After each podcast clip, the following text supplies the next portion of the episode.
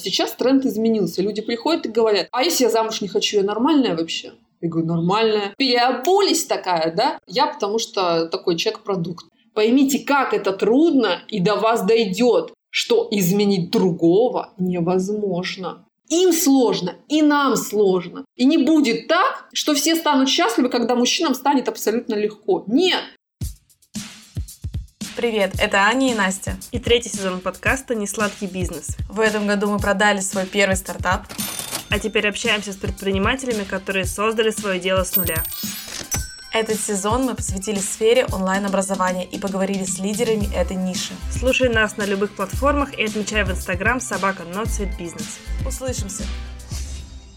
Привет, Настя! Капец, представляешь, это был самый длинный выпуск нашего подкаста. Мы писали подкаст два часа. Ты вообще помнишь, чтобы у нас хоть один такой выпуск был? Слушай, мне кажется, мы столько писали с Максимом, только с Передоновым, но с Милой время так незаметно пролетело, и на самом деле, мне кажется, я не задала даже половину вопросов. Я могла еще с ней болтать э, час-два очень долго, но мы постарались сократить для вас всю эту информацию. Здесь выложили а, часовой выпуск, а полную версию вы можете послушать у нас в телеграм-канале. Да, ребят, переходите по ссылке в описании, там будет ссылка на наш э, полный двухчасовой выпуск с Милой Левчук. А еще мы решили совместно с Милой сделать подарок для наших э, слушателей и разыграть консультацию от Милы Левчук. Ссылка на розыгрыш консультации будет тоже в описании, переходите. Розыгрыш будет проходить в нашем инстаграме. И сегодня у нас небольшое нововведение. В подкасте мы пригласили гостя, еще одного, да, Это Саша из подкаста «Богема и маркетинг». Она пиарщик, берет интервью у людей своей индустрии, у людей из медиа. И сегодня мы решили взять у нее маленький комментарий по поводу личного бренда Милы Левчук, почему она стала такой популярной, и возможно ли сейчас набрать такую аудиторию, создать империю. Империю! Слушай, ну я действительно считаю, что она построила вокруг своей теории настоящую... Это уже не назвать комьюнити, это действительно империя, да, я так и считаю. Так, все, меньше слов, больше дела. Переходим к комментарию от Саши и нашему выпуску. Ну что, у нас сегодня в нашем интро впервые приглашенный гость. Это Саша из подкаста «Богема и маркетинг». Саша, привет! Йо-йо-йо, всем привет! Да, ура! Саша, расскажи, пожалуйста, ты знаешь Милу Левчук? Да, знаю. И причем, если знаете, во сколько познакомилась, мне, наверное, было где-то лет 18, если честно. Какое у тебя было первое впечатление? Если честно, ох, сейчас я скажу такой момент, это ужас. Был у меня период в жизни, когда мы с подружками смотрели и слушали Милу Левчук, читали ее книги. Господи, был еще какой-то один мужик, проводил тоже всякие вебинары про то, как найти богатого мужа и всякое такое. Мы искренне в это верили, и мы такие, круто, вот это кайф, мы тоже так хотим. В какой момент все поменялось, я вам не могу сказать, но, видимо, с возрастом мозги все-таки на место встают, и поэтому все прошло по кайфу. В итоге я так не думаю.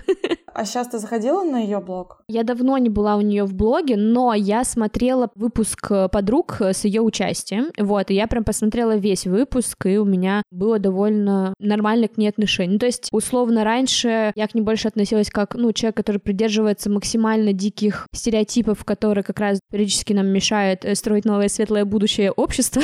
вот, это сейчас такими помпезными словами говорю, да. Но по сути, на самом деле, мое мнение к ней поменялось, потому что я услышала довольно много хороших и светлых мыслей.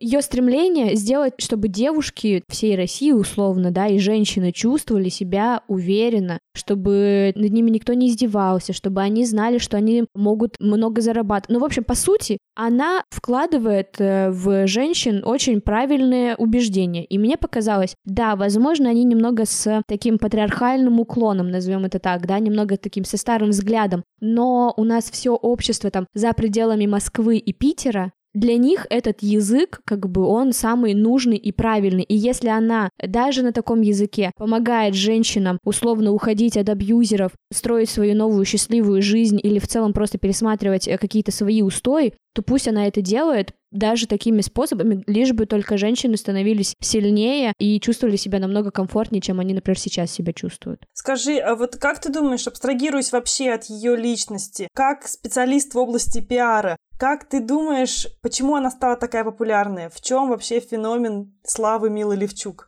Если честно, я, конечно, детально всю ее историю жизни и ее проекта не изучала, поэтому, возможно, мой ответ не будет там какой-то максимально профессиональный. Мне кажется, что она просто, во-первых, она начала вести блог в момент, когда можно было просто делать красивые фоточки и писать иногда хорошие полезные тексты. То есть э, не нужно было закупаться дикой рекламой в начале и так далее. Она довольно красивая, эффектная женщина, и у нее на тот момент была там большая красивая семья. Понятное дело, что это образ того, к чему хотят все прийти в итоге, особенно в России, когда для нас ценность семьи ее как бы с самого детства закладывают, а особенно девушкам про то, что у тебя должна быть красивый муж, клевые дети, большой дом, там, ну, условно, да, я сейчас говорю это. Мне кажется, что просто женщины всей России увидели в ней свой идеал, к которому хочется в итоге прийти, и поэтому они подумали, что, возможно, она знает секрет. Все же хотят найти какую-то, блин, волшебную кнопку, которая решит все их вопросы, все их проблемы и устроит им идеальную жизнь. И мне казалось, что для многих эти курсы или ее вебинары, ее книги как раз и были этой волшебной кнопкой, и в результате это вот так все очень быстро разлетелось. Возможно, они там вначале не использовали каких-то диких инструментов, там условно таргет или все известные нам инструменты, инструменты. Возможно, они просто это как-то на интуиции сделали и при этом очень-очень четко попали в боль аудитории э, русских женщин. Вот, мне кажется, это каким-то образом так произошло. Скажи, а сейчас бы такой подход сработал? Как сейчас развиваться личным брендом? Сейчас чуть сложнее, только потому что инфошума, условно, да, вокруг стало больше, стало больше людей, которые заводят блоги, заводят подкасты, заводят ютубы, поэтому, возможно, сейчас это было бы чуть сложнее именно с точки зрения того, что, ну, донести информацию и быть заметным заметным. Но в общем и целом, мне кажется, если вы тоже хотите завести курсы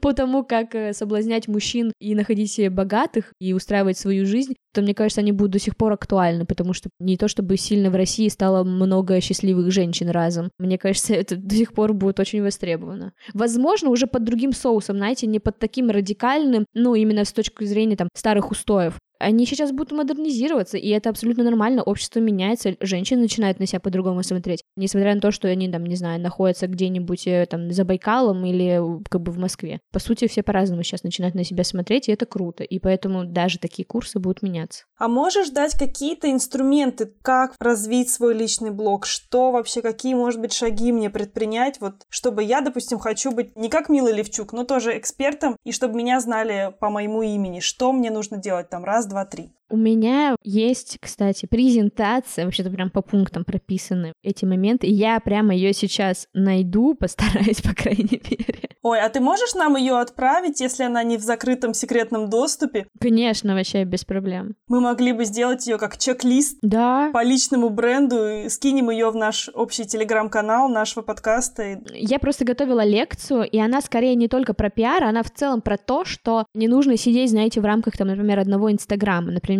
все думают, что, о, я сейчас заведу Инстаграм, и все, и то есть, ну, условно говоря, там побегут... Э, фолловеры.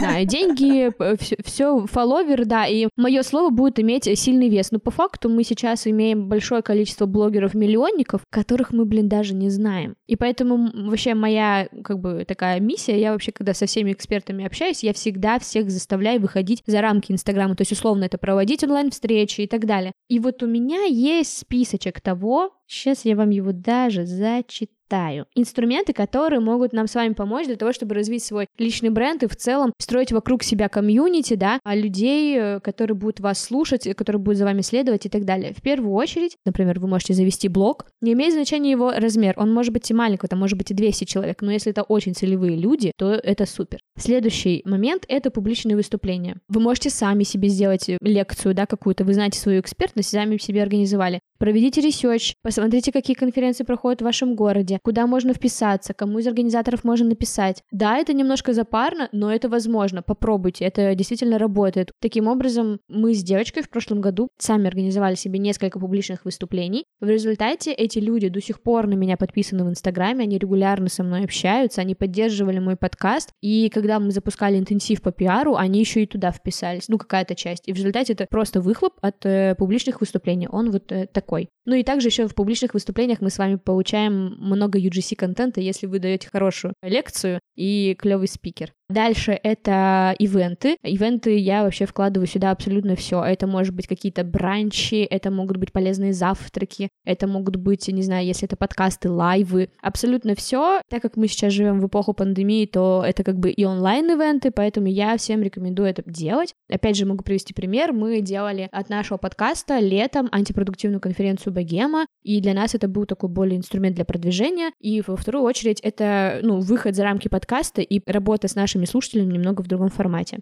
Дальше это интервью и статьи, которые можно писать в СМИ. Есть также СМИ, где вы сами можете писать свои кейсы, да, условно там T-Journal, VC и так далее. А есть СМИ, куда вы можете писать, если у вас действительно достойный инфоповод, то они вас поддержат. В крайнем случае можно купить эти статьи. Дальше это можно ходить по подкастам и на YouTube-каналы, самим писать им, говорить, ребята, я такой-то крутой, у меня вот такие кейсы, можно я к вам приду? Можно даже тут еще учитывать, что не обязательно идти в подкасты и YouTube только с бизнес-тематикой или только тематики вашей вашей специальности. Возможно, стоит идти в какие-то смежные, потому что таким образом вы сможете показывать свои разные ценности, да, то есть, ну, и показывать, что вы разносторонняя личность, и можете поговорить и про фильмы условно, и про бизнес одинаково круто и хорошо. Ну и последнее — это какие-то коллаборации, да, например, как у нас сейчас с вами, тоже довольно интересный пиар-инструмент, у нас такой кросс-промо, тоже хорошо работает. Мы сейчас обменяемся аудиториями, каждый получит свой профит. Я поговорила у вас в подкасте, вы поговорили у меня, круто, и это тоже такой некий пиар-инструмент. Вот так вот быстренько я постаралась вам все это зачитать. За другими классными маркетинговыми инструментами, а также за интересными диалогами с ребятами из области маркетинга и пиара обращайтесь к Саше в подкаст «Богема и маркетинг». Мы оставим ссылочки в описании. Саша, спасибо, что пришла к нам. Да, супер. Я всех жду. Я прям посчитаю. Ребят, прибегайте ко мне. Всех посчитаем, да.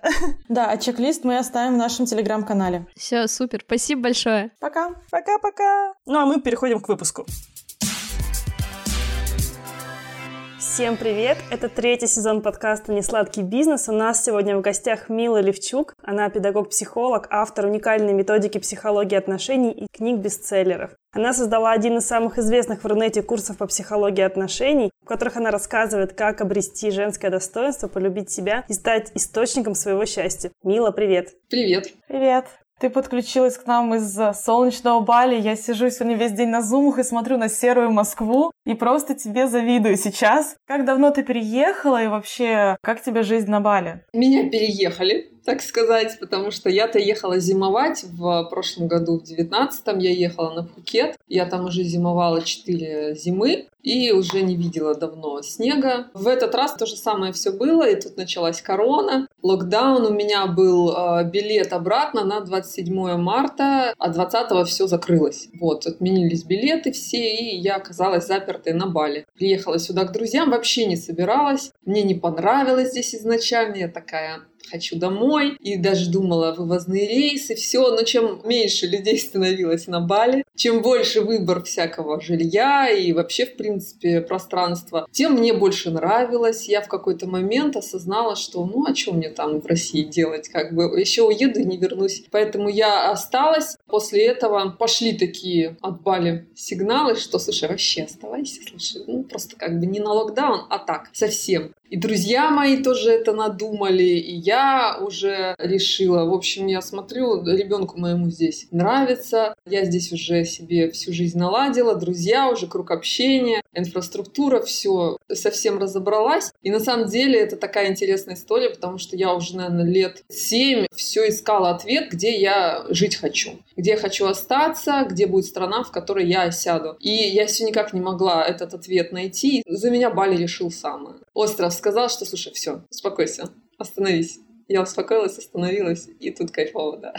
В России не собираешься? Собираюсь. Я вообще хочу э, жить на две страны, так чтобы нормальный, адекватный сезон э, проводить в России, в Питере или в Москве, пока еще не решила. Так-то я живу в Питере. Если мои друзья из Питера переедут на Бали, собственно, туда мне ездить будет некому. А вот в Москве друзей много, и поэтому я буду возвращаться на весну, лето, раннюю осень, скорее всего, в Россию, а потом возвращаться сюда. Скажи коротко вообще для наших слушателей, кто тебя не знает, чем ты занимаешься? Я занимаюсь тем, что я передаю знания образование, как вот, собственно, я образование получила учителя, учителей учат учить. А вот что учить, это уже как бы там опции начинаются. Там кто-то физику, кто-то химию и так далее. То есть, если ты умеешь учить, ты берешь учебник, открываешь его, разобрался, и твоя задача объяснить это своим ученикам, чтобы люди, которые ничего не знают, поняли, у них все разложилось по полочкам, чтобы у них появилась картина вот этого вот навыка, знания, за которым они пришли. И мало того, чтобы она у них появилась, они бы могли это еще и применить.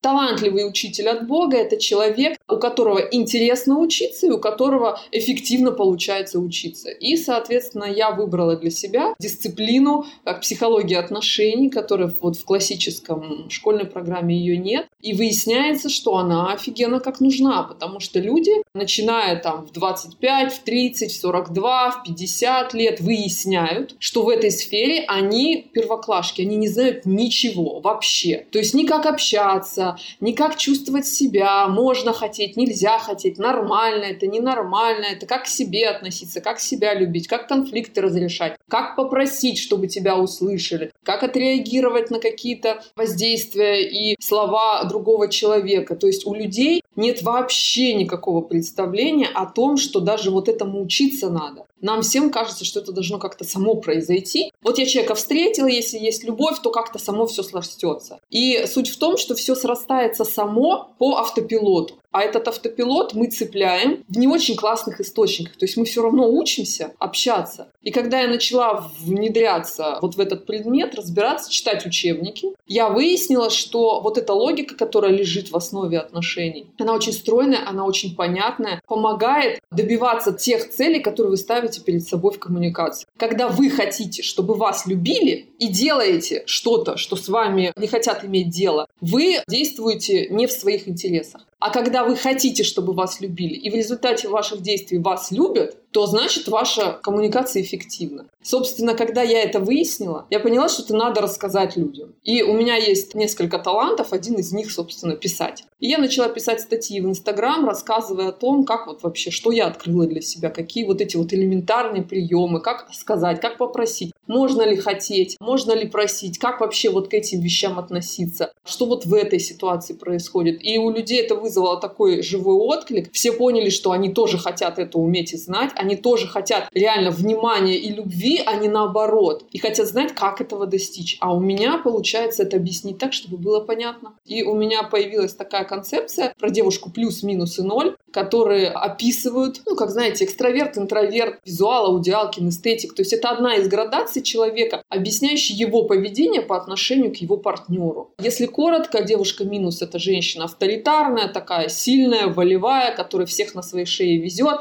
Бой-баба за мужика в доме. Девушка ноль — это такая жертва, которая, ой, все для всех, ой, такая стелится, все в нее ноги вытирают, все ей пользуются, она такая вот прям вся бесправная, несчастная. И девушка плюс — это здоровая, гармоничная личность со здоровой самооценкой, которая умеет выстраивать здоровые отношения и умеет получать ту реакцию от человека, которую она хотела бы получить. Она выстраивает отношения, в которой забота, любовь, внимание, ответственность и э, обоюдное уважение. Мне кажется, я себя узнала примерно во всех трех, по чуть-чуть. Это так и должно быть, потому что это не описывает личности в общем. Грубо говоря, если вы интроверт, то вы, скорее всего, не экстраверт. Либо-либо. В каждой ситуации, когда мы сталкиваемся с разными жизненными моментами, то есть там с мамой мы, например, ругаемся, или мы замуж пытаемся выйти за мужчину, с которым встречаемся, пытаемся добиться от ребенка послушания, в каждом из таких моментов коммуникации мы выбираем путь, по которому мы действуем. Мы можем давить, агрессировать, требовать, настаивать и спорить, как девушка минус, выбрать. Либо подстраиваться, ныть, чувствовать вину, пытаться подстроиться, прогнуться, как девушка ноль, или э, вести здоровую коммуникацию в режиме взрослый-взрослый, сообщать о своих желаниях, давать обратную связь, как девушка плюс. И вот в каждой ситуации мы выбираем свою стратегию, в зависимости от того, какие отношения сложились. Вот, например, если у вас муж, который не самостоятельный, вы с ним будете девушкой минус. А дома у вас мама авторитарная, которая у вас все детство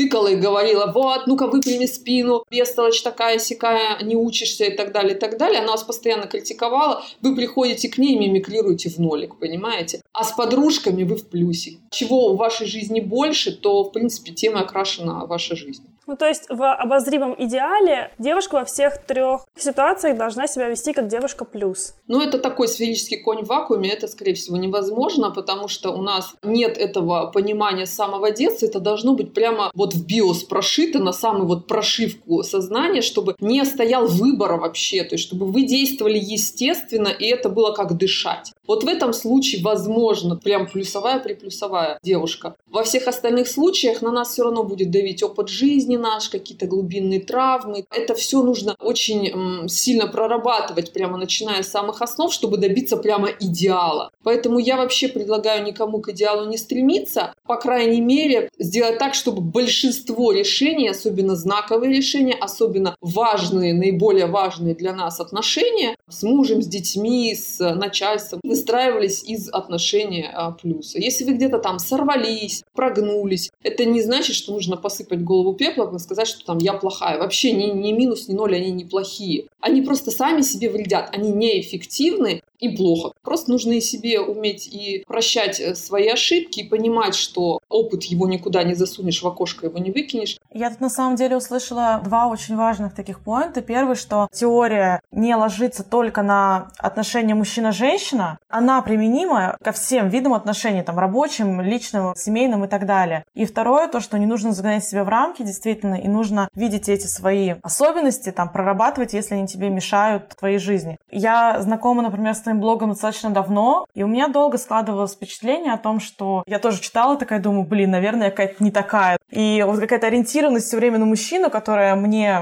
была не близка, отражение у меня вызывала. После интервью подруг, наверное, там я твою концепцию как-то увидела с другой стороны. И, возможно, она раскрылась там чуть больше. И вот то, что ты сейчас говоришь, оно еще сильнее подтверждает это. Всегда она существовала в том виде, в котором ты сейчас про нее говоришь. Или она трансформировалась там за эти пять лет, пока ты ведешь блог? Было ли раньше ориентирование только на отношения мужчина-женщина? Концепция всегда была о э, личности, которая обладает женским достоинством. Это женское достоинство, оно во всех сферах жизни всегда подразумевало уважение к себе, здоровую самооценку, отстаивание своих границ, экологичное общение с людьми, ненасильственное общение и адекватную обратную связь. Но у меня есть определенный запрос от аудитории. И запрос от аудитории, как блогер, да, ты понимаешь, у тебя там охват, у тебя комментарии, у тебя обсуждение, у тебя интерес аудитории, который тебе нужно удерживать, да. Люди приходили, задавали вопросы про своих мужей. Я читала комментарии, я на них всегда отвечала, я читала письма, я понимала, какой запрос у людей. И у них запрос все время был про мужчин. А вот мой муж что? А вот он не женится, а вот у нас затянулось сожительство, а вот он изменил, а вот денег не дает, а вот ни на что не способен. И ты, отвечая на эти вопросы, естественным образом создаешь такую контентную массу, которая, да, отвечает на вопросы твоей аудитории. Может быть, это связано с характером рекламы, которую я давала. Шли люди за этими ответами. Но там это все было всегда. То есть, если вы зайдете на курс, очень часто у меня, знаете, как возникает, типа,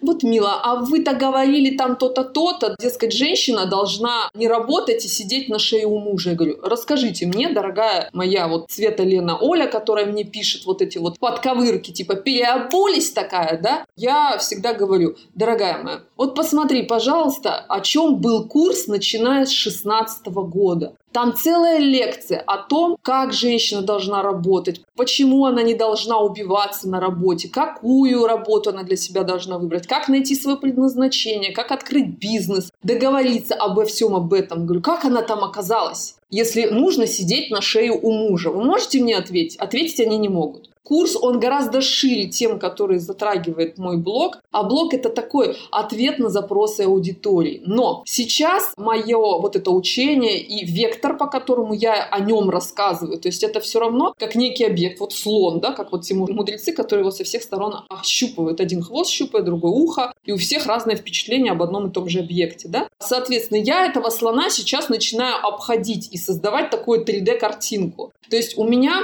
в период, когда у меня была семейная жизнь, у меня были одни приоритеты и один вектор. Я видела слона там вот с одного ракурса. Сейчас я, а, когда я поняла и веду свою независимую, самостоятельную жизнь, не стремлюсь в отношения, я занимаюсь своей самооценкой, развитием собственной личности, реализацией в творчестве. Офигенно мне вот в этом месте. И я смотрю на слона с другой стороны. И мне об этом интересно рассказывать. Мне есть о чем поговорить, да. И те женщины, которые не находили ответов в моем блоге, потому что они не замужем, потому что они там в поиске, потому что они не хотят отношений, потому что у них там проблемы есть там с самооценкой, с тем, что они не реализованы, не знают, кто они вообще, чего они хотят. Вот они сейчас получают ответы на вопросы. А год назад они, например, получали ответы на вопросы, а как мне жить после развода, а как мне не сломаться, а не неудачница ли я из-за того, что развелась. То есть я получаю более обширный опыт применения в разных-разных ситуациях плюсовых качеств, плюсовых стратегий взаимодействия с миром. И о них рассказываю. Level Up сейчас развивается мое учение, оно становится более широким более объемным, более понятным. Это не значит, что все то, что я рассказывала до этого, типа мы, нет, нет, все забыли, смяли, выкинули. Там все нормально, все правильно. Курс 16 года обновляется только в качестве и добавляются э, какие-то моменты, которых там, не считаю, не хватало. 10 лет назад, там 6-5 лет назад было очень в тренде все вот эти семейные ценности, служение мужу, ведические женщины. Вот эта вся история у людей, ну, был на это запрос, они на это шли, мы говорили с ними про юбки, про то, как мужчину мотивировать, сделать счастливым, мы все очень это хотели знать. Сейчас тренд изменился, люди приходят и говорят, а если я замуж не хочу, я нормальная вообще?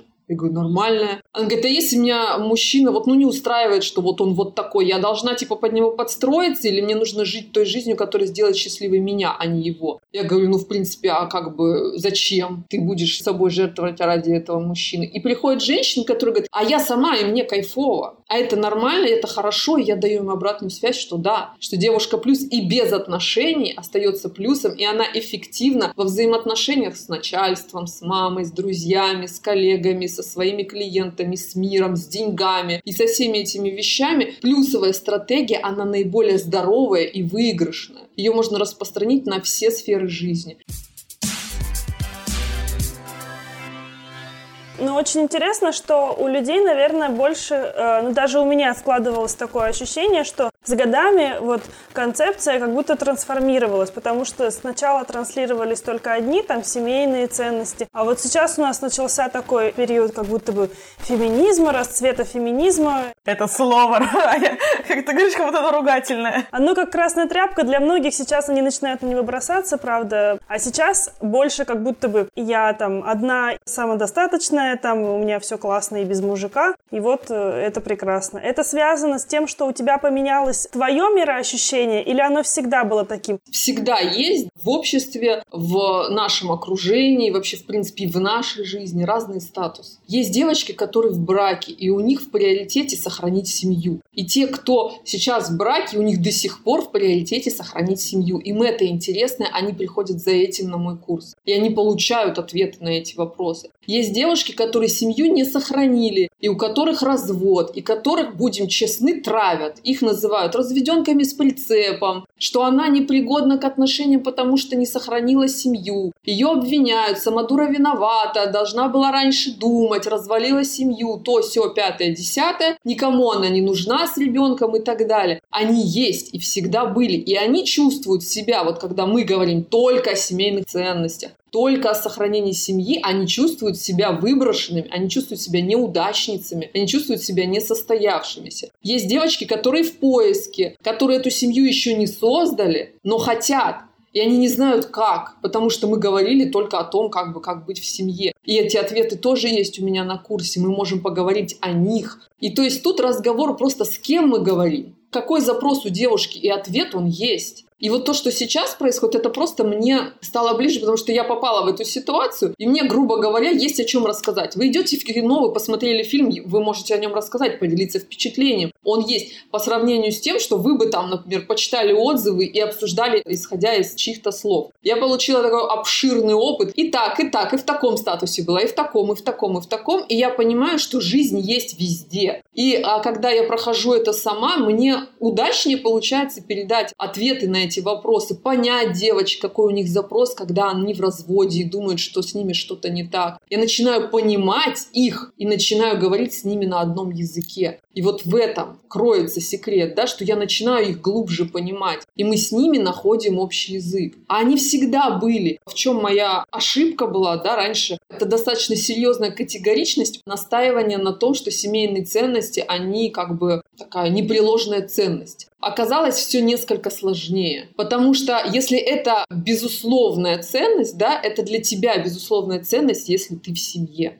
у тебя есть муж, у тебя есть дети, ты их любишь, ты хочешь о них заботиться, ты хочешь, чтобы у них все было хорошо, для тебя это высшая ценность. Но это же самое превращается в твое проклятие, как только ты разводишься, потому что ты думаешь, я высшую ценность не сохранила. Мне теперь завернуться в саван и идти по направлению к кладбищу. Самое важное в жизни я потеряла. Но это же неправильно. Нельзя выбрасывать из жизни человека, у которого другой этап в жизни. Да? И я понимаю, что когда я говорила, вот, семья должна, вот вы встретите мужчину, будете с ним всю жизнь. А некоторые отношения приходят на время. Они приходят как урок, как этап развития, некая судьбоносная какая-то история, которая приводит в вашу жизнь ребенка, которая приводит в вашу жизнь определенные события, которая выполняет свою функцию и идет дальше. И если вы искусственно удерживаете себя в отживших себя отношениях, потому что непреложная ценность — это сохранность брака на всю жизнь, то вы просто продюсируете свое несчастье. Для чего? надо быть гибче. Вот в этом я признаюсь. Я реально стала гибче. Я начала понимать, что действительно отношения бывают, приходят на время. Я думаю, что это и стало причиной такого хейта, когда ты проходила через развод, Везде слоганы, что вот гуру отношений не смогла сохранить свой брак. Для меня это вообще было даже тогда смешно, потому что я всегда думала, развод, ну это как бы окей, такое бывает. Но то количество негатива, которое я видела там в социальных сетях, даже в моем каком-то инфополе, для меня было очень странно. Вообще, как ты пережила этот момент? Смогла ли ты наладить диалог после этого? Ну как, точнее, ты смогла его наладить со своей аудиторией, которая не поняла этого разрыва? Формулировка даже не такая сохранить сохранить семью. Формулировка «удержать мужчину». Что это за коуч отношений, который не смогла удержать мужчину? То есть мужчина – это некий объект, вокруг которого женщина, как, знаете, как спутник, она вращается, и она делает... Которого она надо удержать, его, да. значит, удерживает, она как-то сохраняет, она на него воздействует. И если, типа, ты этого не сделал, ты неудачница. Но извините, а если этот мужчина, ну, допустим, не моя ситуация, тебя бьет, и ты от него уходишь, ты не сохранила семью, тебе это скажут, ты не удержала мужика, в смысле? Если тебе с ним плохо, если ты другого полюбила, если ты считаешь, что вы как бы вообще не должны были жениться, ты неудачница? Нет. У тебя выбор есть, прикиньте, вот где-нибудь в 1812 году у тебя бы не было выбора. Ты бы вот кушала, какого дали. А сейчас у тебя есть выбор, и ты в этом виновата. Ну, с каких таких? Отношения – это и развод, и новая свадьба, когда вы э, строите отношения, и когда вы строите отношения вокруг общения с ребенком, будучи в разводе, это новые какие-то свидания и так далее. Отношения, они вообще не прекращаются в жизни никогда. Для меня лично вопрос, да, ну понятно, что я сама создала вот этот вот контекст, да, того, что мы говорим о семейных ценностях. И в контексте того, что семейные ценности вот здесь вот как бы теперь мы переключились на следующую стадию, у тех, кто говорит про семейные ценности, вопрос, типа, что ты нам можешь рассказать? Такое умонастроение защиты от информации. То есть, когда оценивают автора, а не то, что он говорит. Ну ты приди и поспорь со мной по фактам. Приди и скажи, что вот тут ты говоришь ерунду, потому что это ерунда в соответствии там, с психологическими исследованиями, с практикой, с тем, как это с общечеловеческими ценностями сочетается, это наносит вред. Вот приди и скажи мне про какие-то мои техники. Знания мои объективно правильные. А то, что я развелась, так я развелась почему? Потому что это были как раз те отношения, которые пришли для получения мной вот этого следующего уровня. И когда я поняла, что мы в какой-то момент начинаем их удерживать искусственно, ограничивая себя, мы оба должны были пожертвовать своим последующим развитием ради того, чтобы быть вместе. Слушай, очень классная история, говорю, я серьезно, я сидела, у меня просто мурашки по коже прошлись в какой-то момент. Круто, что твой блог дал тебе такую поддержку, потому что это действительно очень многого стоит. Выпуск вышел при поддержке Quark.ru.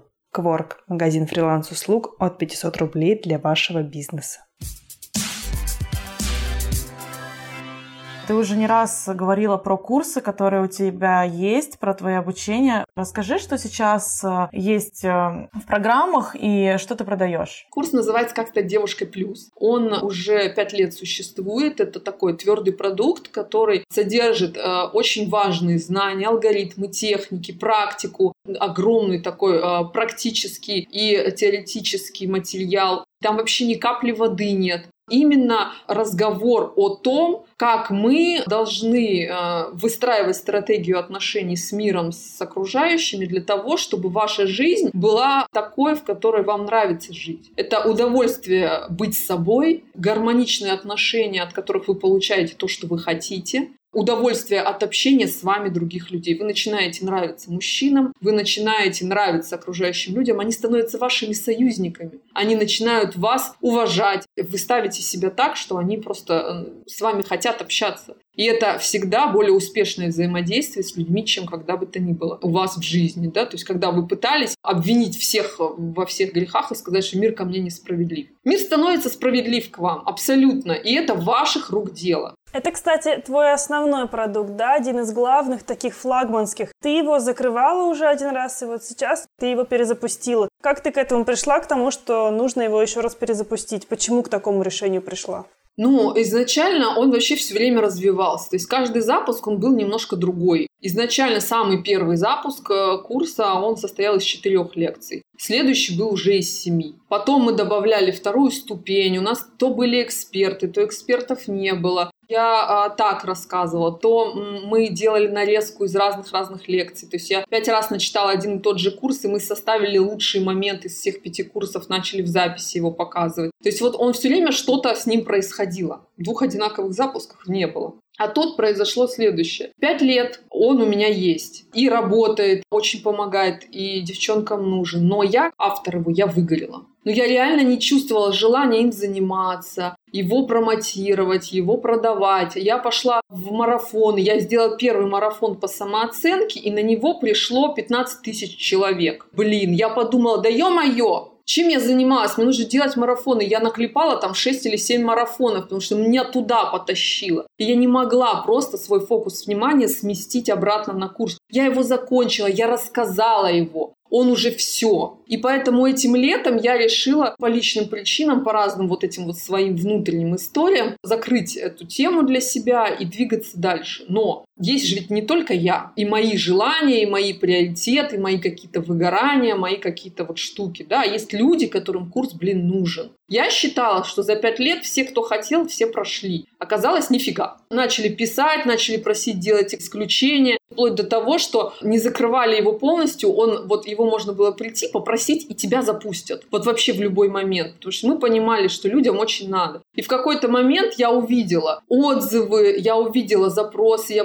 поняла, что как бы, ну блин, как так? Я вот решила за всех людей а им это надо, они хотят. И я подумала, что мне, наверное, нужно его не просто запустить снова, то есть, ну что мне стоило закрыть, открыть обратно, да? Я поняла, что мне надо его перезапустить в своей голове сделать его таким, чтобы мне снова было интересно его рассказать, добавить туда то, что выведет его на новый уровень, дать то, что я сейчас из нового состояния поняла, добавить это к тому, что там уже было чтобы и те люди, которым важно вот то, что я знаю сейчас, пришли и получили там то, чего они раньше там не могли получить. Про марафоны. Ты сказала, что первый запуск очень э, хорошо выстрелил, и ты начала делать э, другие марафоны и применила так, что начала там клепать их. Как ты выбирала темы и вообще из чего ты исходила? Из того, что это очень выгодная, быстрая история с точки зрения бизнеса, что ты делаешь быстрый продукт, запуск, прогрев там и так далее. Марафоны, они чем отличаются от курса? Курс — это видеоматериал, плюс практика, плюс там кураторы работают, там тренажеры у меня, а, там три месяца такой работы, как вот в сессионный период в университете. То есть там конспекты, там домашние работы, там практические задания и вся вот эта история. То есть это вот прям натуральное академическое обучение. Девочкам выдаю диплом, не гособразца, но выдаю. То есть это прям вот реально вы станете специалистом по выстраиванию отношений, выйдя с этого курса. А марафон — это раскрытие одной стороны, актуальной для многих людей. Вот, например, по самооценке вот этот вот первый марафон, который я запустила, он был настолько для всех актуален, потому что здоровой самооценки у нас в стране нет ни у кого. Она либо низкая, либо завышенная. И я рассказываю в основном то, что я хочу рассказать. Вот для меня было актуально про самооценку. Я рассказала, это изменило тысячи жизней. Потом у меня было актуально вопрос про расставание, как его пережить, как воскреснуть, как не разрушиться, да, как не чувствовать там а, себя неудачницей и избавиться от этого чувства вины и страха одиночества. Я сделала. Потом было про подарки. Очень много девчонок страдают от того, что они недополучают внимания во время подарков. Подарочный марафон запускается перед Новым годом. Эти знания, про которые ты говоришь, откуда ты их берешь, откуда ты их черпаешь? Это тоже какие-то обучения, книги, что это? Да, это обучение, это книги. Я читаю десятки книг и суммирую и рассказываю так, чтобы это было понятно. Потому что нужно понимать, что не каждый, кто написал книгу, является писателем, к сожалению. Ну, приведу простой пример. Я когда еще занималась в IT-сфере, я создавала сайты, я верстала и хотелось изучить программирование. И у нас там был э, в компании, где я работал, программист который знал все про программирование, но он нифига не мог объяснить. Он объяснял так, что вот прям сиди, я, я сам открою. Я так ничего и не поняла после двух месяцев обучения. Потому что он не учитель, он не может вот это отсюда достать, в другую голову засунуть. В том-то и дело, что очень многие люди, которые пишут книгу, пишут ее скучно, заумно, не пытаются объяснить то, что они знают, а они пытаются рассказать, что они знают. Чтобы человек, который это прочитал, не понял тему книги, а понял, что автор в курсе. Что автор молодец, он рубит, у него когнитивные диссонансы, сенсорное развитие, всякие слова страшные, очень умные, очень классные, всякие там исследования, все-все-все, вот это вот на кучу на мясо, да, что обыватель понять не может, он это не может переварить, он это не может применить. Окей, хорошо, он понял, он понял вот эту вот тему, но что теперь делать-то с этим знанием? Что? Книге не говорится. И поэтому мне нужно вот с этого языка, который я понимаю, переводить на человеческий. И так и получается, что вы, как слагаемое в уравнении, да, вы плюс муж, вы плюс мама, вы плюс начальник и равно результат. Например, вы плюс муж равно скандалы. Или вы плюс муж равно близкий развод. Ну, это как бы просто так пример ваш складывается, и вот эта вот сумма этих слагаемых дает такой результат. Чтобы получить другой результат, большинство женщин неосознанных делают что? Они начинают менять мужчину. Они начинают его форматировать, предъявлять ему претензии, исправлять его, воспитывать, говорить, ты не делаешь, начни или перестань что-то делать. Но попробуйте изменить себя, поймите, как это трудно, и до вас дойдет, что изменить другого невозможно. Вы с собой хотя бы справьтесь. И что произойдет в этот волшебный момент, когда вы измените свое неправильное поведение вот в этом примере? Изменится одно слагаемое.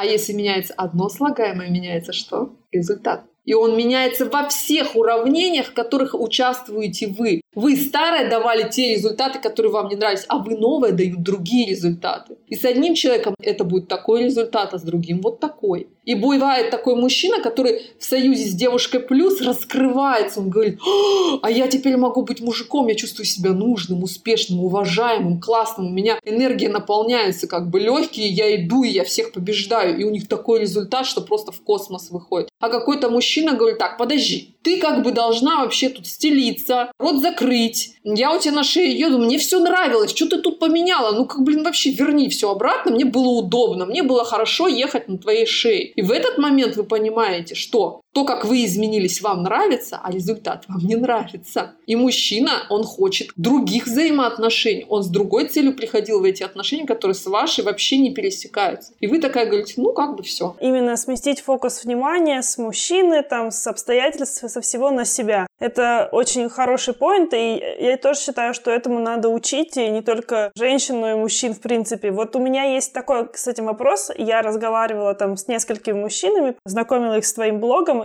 они даже не на тебя ссылаясь, а на многих коучей, психологов, таких, которые преподают именно взаимоотношения. Они говорят, есть сферы, где главенствуют мужчины, в них приходит такое равноправие между мужчинами и женщинами. Почему-то часто транслируется коучами, что вот есть особое поведение полов поведение, то, как должна себя вести девушка, и то, как должен вести себя мужчина. Но как это вообще вот относится? Вот я, например, у тебя в посте в одном читала, как просить денег у мужчины. И при этом ты вот пишешь, что да, я считаю, что мы можем просить денег у мужчины, а они у нас нет, потому что это их э, ролевая такая обязанность и ответственность нас защищать и брать на себя ответственность за того, кого они взялись защищать. Но в обратную сторону это не работает. Как ты считаешь, это окей или это не окей? Ну, если бы я считала, что это не окей, я бы таких статей не писала. Сейчас вот этот вот феминизм, да, он гиперкомпенсации. Что это значит? что если вы в течение там двух тысяч лет воспринимали женщину как бесправное существо, которое в доме на правах скотины и служанки должна как бы пахать, закрыть рот свой и вообще не имеет права голоса, то в тот момент, когда это изменится,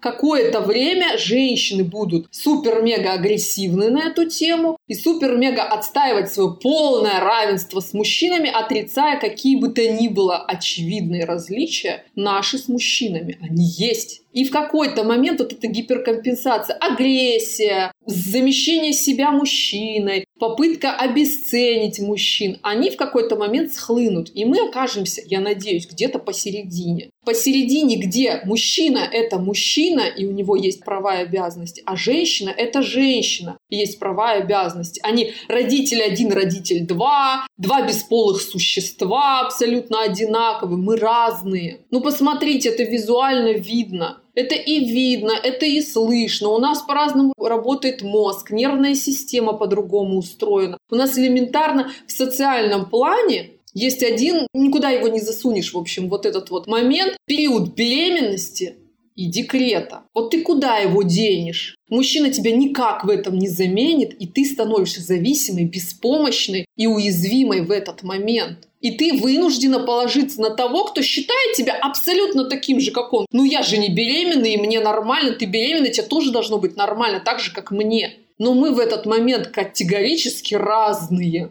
Если в паре в этот момент нет вообще контекста рождения ребенка, либо на данный момент, либо в целом. Ну, например, я просто встречаюсь с мужчиной, с которым я не хочу иметь детей, но вот так. Получается, что этот point тогда не работает уже. Мы берем следующий этап разницы. Мы идем по подворотне. Выскакивает из этой подворотни какой-то гопник и нападает на нас и хочет нас ограбить. В этот момент женщина должна сказать, так, подожди, я вообще-то сильная независимая, сейчас я сама ему напинаю. И в итоге он сломает ей нос и уничтожит ее, потому что он сильнее, он агрессивнее, он умеет драться, вот этот вот хулиган, да? Он женщину в рукопашной в любой момент просто уничтожит, он ее сломает. И в этот момент они с мужчиной, с ее, офигенно не равны. И ты никак это не изменишь, если ты не КМС по боксу. И ты в этот момент должна встать под его защиту. А его под свою защиту ты взять не можешь физически. Он тебя защищает. В ситуации, когда ты беременна, или в ситуации, когда ты подвергаешься атакам, когда тебя обижают, когда тебя подвергают сексуальной объективации. Вот представь, ты на работу приходишь, у тебя начальник, от которого зависит твоя работа, уволят тебя, не уволят, будет у тебя премия, не будет, будешь ты жить э, на зарплату или выживать в поисках другой работы, он начинает тебе отвешивать какие-то шуточки, начинает там тебя по попе там шлепать. Пойди, заяви в полицию, он тебе посмотрит, скажет, слушай, дорогая, ну, как бы, изнасилуют, тогда приходи, да, убьет, не волнуйтесь, опишем. Вы можете ему сказать, эй, Сергей Иванович, ну-ка, блин, руки прибрали, он сказал, так, уволено. Ну, хочется же, чтобы в этот момент пришел ваш мужчина и сказал, так, ты там работать больше не будешь, обеспечу, чтобы эти деньги, э, ну, не а, пошла по миру из-за того, что ты оттуда уволилась, и пошел бы, и этому Сергею Ивановичу показал, кто здесь вообще не прав. Не кажется ли тебе, что на мужчину априори накладывается больше ответственности? Ответь мне на вопрос ты. А как ты отнесешься к тому, что ты придешь с работы после ситуации харасмента, а твой муж тебе скажет, типа, а я-то что, иди в полицию, она тебе поможет. Вы как тогда в этот момент себя почувствуете? Если я приду, например, к своей подруге домой и скажу, что была такая ситуация, она меня там поддержит, я получу должную поддержку. Я не представляю такой ситуации, чтобы после этого там мой мужчина пошел какие-то разборки устраивать. Я бы скорее ушла с этой работы, предприняла бы сама какие-то действия, нежели перекладывала бы ответственность. Да не, это не перекладывание ответственности, это то поведение мужчины, то есть он не должен даже идти к этому мужику и давать ему там в морду, например. Но он должен отреагировать так, чтобы ты увидела его заинтересованность, его негодование по этому поводу, его неравнодушие, чтобы он посчитал, что это его касается, блин, тоже. Это понятно, но это не относится к его мужественности, а к нему отношению ко мне. Чтобы он выразил свое отношение, желательно не кудахтаньем, а какими-то действиями, каким-то участием в твоей судьбе. Потому что если он считает, что он не должен о тебе заботиться, что он не должен тебе вообще ничего, ты приходишь и говоришь, я вынуждена уволиться, мне не на что будет кушать, он тебе говорит, ну а я-то что теперь? Ну тебе нравится такой мужчина? И в этот момент ты к нему начинаешь как-то не так относиться. Если ты, конечно, вся из себя двужильная, ну в какой-то момент ты выгоришь и кончишься. Ты захочешь, чтобы мужчина пришел и сказал, ну, дорогая, ну хватит выворачиваться наизнанку отдохни, я о тебе позабочусь. Вот это приятно. Да нет, да, конечно, приятно. На самом деле, я тут даже не столько а, пытаюсь в спор а, войти, потому что мы как бы сейчас высказываем там с Аней одну какую-то точку зрения, но когда мы с ней сидим на кухне за бокальчиком вина, мы как бы хотим на ручки вообще-то.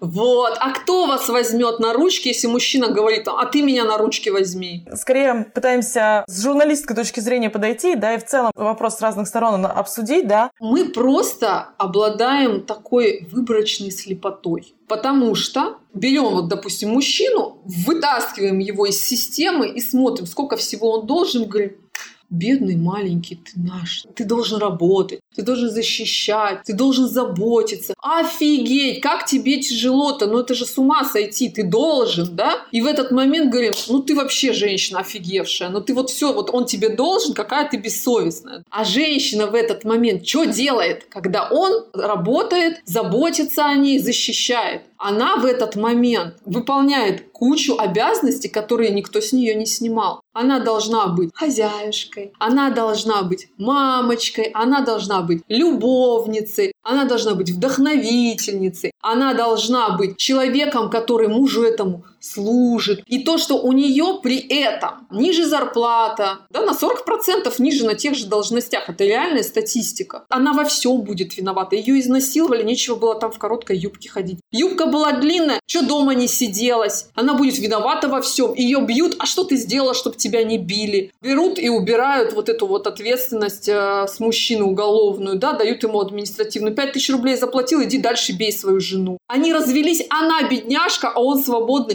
холостой. Вот это несправедливость, это дисбаланс. Кого волнует? Он должен зарабатывать деньги, а мы не зарабатываем деньги. Мы приходим домой, муж говорит, ну-ка вкладывай половину бюджета семьи. У них одна проблема, а у нас другая проблема. Им сложно, и нам сложно. И не будет так, что все станут счастливы, когда мужчинам станет абсолютно легко. Нет,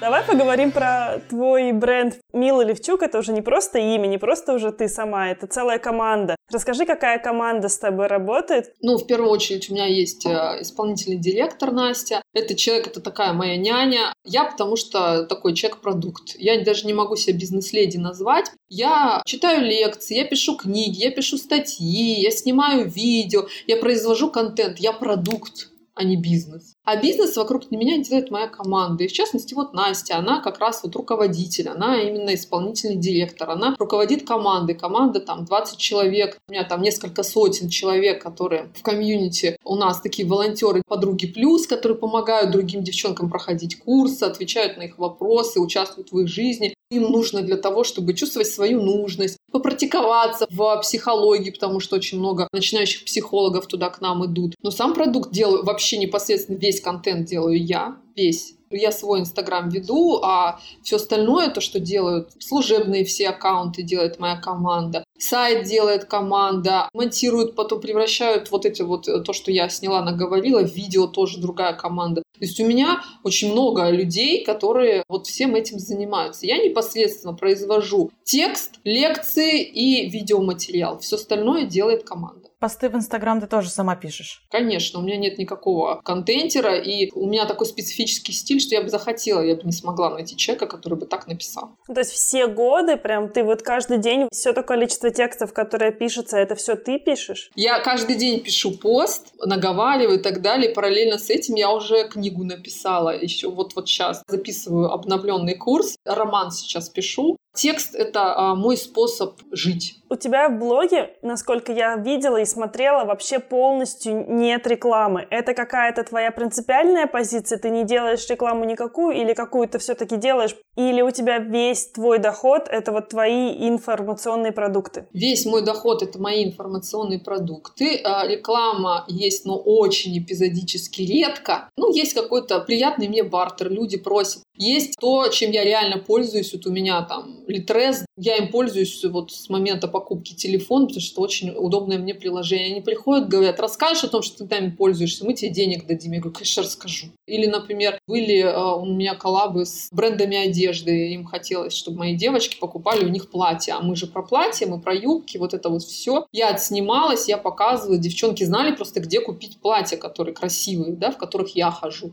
Но в основном я сделала так, что цена такая, что ко мне приходит крайне редко. Когда вот прям вот сильно нужна именно моя аудитория, потому что мой весь доход, он именно от моих инфопродуктов. Но я считаю это неправильно. Когда я пичкаю рекламу еще людей, они могут увидеть рекламу моих продуктов. Я не создаю себе конкуренции внутри своего блога с чужой рекламой. И я не считаю нужным и правильным зарабатывать на рекламе, отвлекая людей от контента, за которым они пришли ко мне в мой блог. Ты сказала про директора, про то, что у тебя крутая команда, и ты человек-продукт. Может быть, у тебя есть какой-то совет для таких же людей, которые эксперты, например, в своей нише, или которые просто творческие люди? Как найти ту самую команду, которая сможет создать эту инфраструктуру? Слушайте, я на самом деле не могу здесь ничего сказать. Это так же, как я не могу никого научить, как похудеть, потому что я всю жизнь ем как не в себя, и худая вообще абсолютно без каких-либо усилий. Вот опять же, возвращаясь к теме хейтеров, жирный диетолог. Я могу быть диетологом, я могу рассказать, как я ем майонез, торты, мясо, бургеры, жареную картошку без ограничений. У меня есть результат, посмотрите. А? А? Хотите такой же? Жрите, как я, в три горла. Пойдет?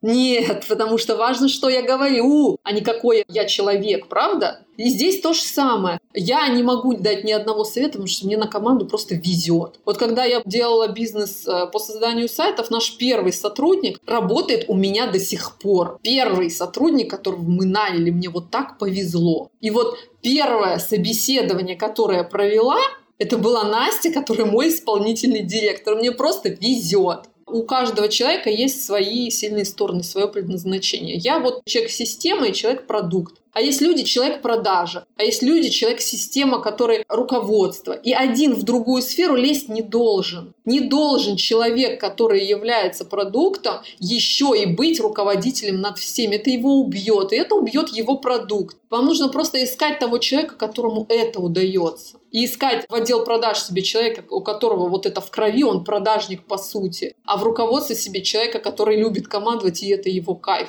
а не вымучивать что-то из себя или из кого-то и быть как бы там многоруким многоногом. Рост бизнеса всегда начинается с того, что вы нанимаете себе помощника, который освобождает вас от лишнего для того, чтобы вы сосредоточились на главном, на то, что вам удается лучше всего и стали более эффективным. И большую глупость делают те, кто сейчас самозанятый, да, и говорят, как я получу ответственность, я буду платить кому-то зарплату, мне самой мало, я буду делать все сама. Вот и не нанимают помощника. Вот мой совет, наймите помощника себе, помощницу, которая снимет с вас вот эту всю операционку, которая убивает вашу мотивацию, убивает ваше время, отвлекает вас от главного. Вы станете в десятки раз эффективнее и заработаете на зарплату и ей, и себе, и еще а, двум следующим сотрудникам, которые вы наймете примерно через пару месяцев, потому что вы поймете, что Почему я этого не сделала раньше, черт возьми? Ты вот этому всему, ты училась на собственном опыте на каком-то, набивая шишки, или это ты какое-то там обучение проходила? Где-то ты училась ведению бизнеса? Ну, я была на бизнес-молодости в тринадцатом году аж. И там мне рассказали там про маркетинг, рассказали. Я это все попробовала, поняла, что мое, что не мое, и как бы на этом все. У них есть э, достаточно немало а, информации для людей, которые вообще нулевички, как я, у которых бизнес есть, а мозгов нет. Там а, азы я обрела, а дальше все сама, сама, сама на опыте, на своем, на своей практике. У нас есть такой небольшой блиц, без чего не можешь выйти из дома. Ну, на Бали сейчас, к сожалению, наличка. Так-то я вообще только с телефоном выходила в Питере. Там можно даже с бабушкой у метро за пирожки расплатиться через эквайринг, приложив телефон, значит, к тележке. Здесь, к сожалению, да, без налички. Без ключей от машины, без машины я не могу. Я такая автомобилистка, это жесть оказалась. В каком месте ты бы хотела оказаться вот прямо сейчас? Я бы хотела оказаться в ресторане «Бараш Лаваш» в Питере, в торговом центре Гранд Каньон, вот, где я бы хотела заказать там борщ, шашлык из курицы, блин, слюни текут, и салат с раковыми шейками, вот. Классно. Же я голодная очень. Кофе или чай? Кофе. Какие три качества ты ценишь или любишь больше всего в себе? Мой юмор, чувство юмора, свою осознанность очень люблю, что я могу сесть с собой честно поговорить, разобраться, а что происходит, что я хочу вообще. Я думаю, что должны быть определенные э, качества, которые в вас либо есть, либо воспитаны, чтобы у вас это получилось. Потому что есть очень много людей, которые плохо себя чувствуют в этом, которые в этом несчастливы. Ты э, можешь стать тем человеком, вокруг которого сделают бизнес предприниматели.